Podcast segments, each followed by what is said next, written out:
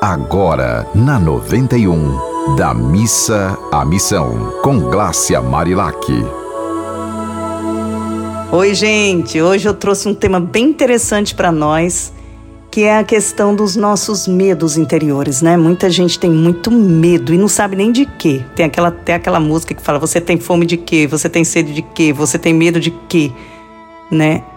O que você precisa e é algo que eu ponho em prática na minha vida para ir da missa à missão, é observar qual é o meu medo. Por exemplo, tem vezes que de repente meu coração dispara. Aí eu falo, mas espera aí, o que está acontecendo comigo? Por que, que eu estou preocupada? Por que eu estou ansiosa?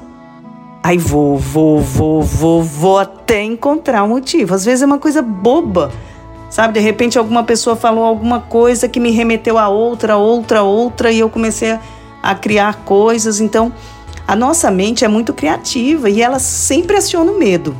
O que, que a gente tem que fazer? Conectar o nosso coração e nos libertar do medo.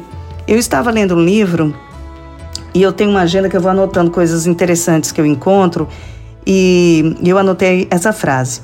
Tudo aquilo que vive dentro de você pode lhe dar alegria ou assustá-la até o momento em que você resolve enfrentá-lo.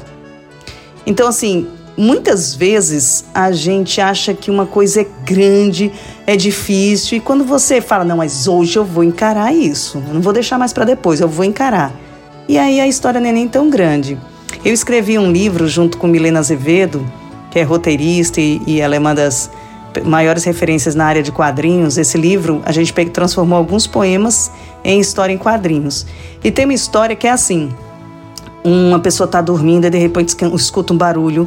Aí começa a imaginar coisas. Oh, meu Deus, alguém entrou na minha casa, Jesus. Aí pega uma espada e já vai preocupada, né? Já vai para atacar. Quando acende a luz é um gatinho. Um gatinho bem pequenininho que, que deixou uma, um jarro cair. Então, às vezes a gente se arma, né, diante do outro, fica raivoso. Oh, você está querendo e no fundo a pessoa não está querendo nada disso, no fundo foi um mal entendido. Então é muito importante a gente parar e pensar: peraí, peraí, mas eu não estou exagerando um pouco? Ontem minha filha caiu de bicicleta.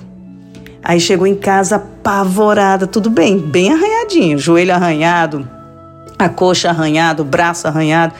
Mas eu vi que ela não está, não tinha quebrado nada porque ela estava tocando no chão, né? Quando a gente quebra alguma coisa, não toca no chão. Eu vi que era mais o medo, porque ela nunca tinha levado uma queda tão grande.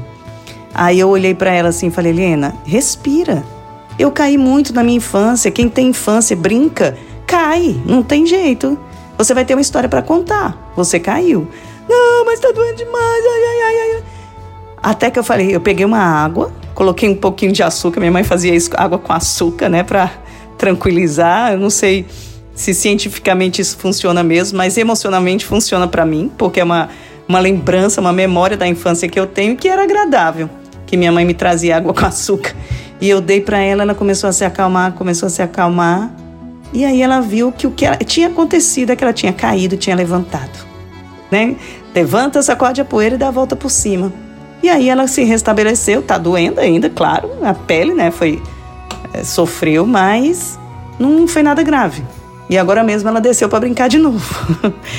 então é isso, a gente tem que encarar a vida de frente, porque senão a gente vai se sentir oprimido pela vida. E a vida é o que a gente tem de melhor, né? Daqui a pouco, game over.